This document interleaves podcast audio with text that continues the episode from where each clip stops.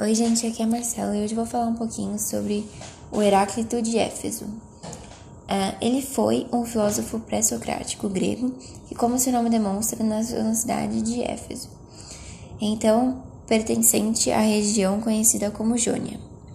Heráclito era de uma família descendente do fundador da cidade, o que lhes conferia um caráter de realeza.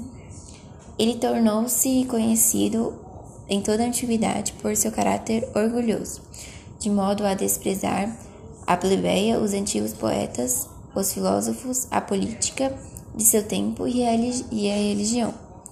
Devido ao seu modo crítico de ser, retirou-se da cidade e foi morar nas montanhas. É considerado por muitos um dos maiores pensadores pré-socráticos por ter se dedicado ao problema da unidade de ser diante da mutabilidade e da pluralidade das coisas existentes do mundo. Estabeleceu a existência de uma lei universal que rege o mundo e determina sua harmonia, ao que ele chamou pela palavra grega logos, que significa razão ou causa do mundo.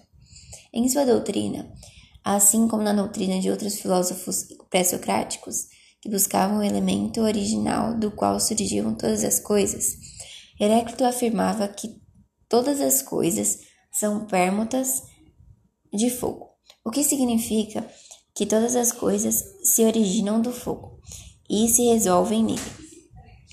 Isso se daria de acordo com uma série de transformações clínicas, onde o fogo, por um processo de condensação, se transformaria em água e em terra que depois evaporariam, completando o ciclo e recomeçando.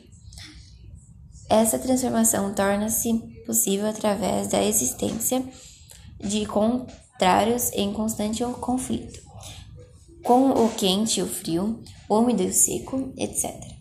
Assim sendo, sem um dos contrários não seria possível a existência do outro, de modo que o universo não existiria. Então, outros antigos filósofos gregos procuravam, procuraram explicações científicas para a natureza física do cosmos. Heráclito entendia como governador por logos divino. Tudo seria parte de um único processo ou substância. Mas ele também afirmou que com uma tensão e constantemente gerada, colocando que tudo está em permanente estado fluxo ou mudança.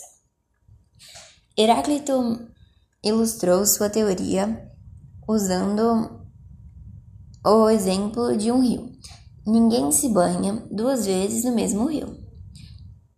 Com isso, ele queria dizer que no instante em que se entra no rio, águas novas imediatamente substituirão aquelas nas quais a pessoa emergiu. É assim e é ainda assim o próprio rio que sempre é descrito como uma coisa fixa e imundável.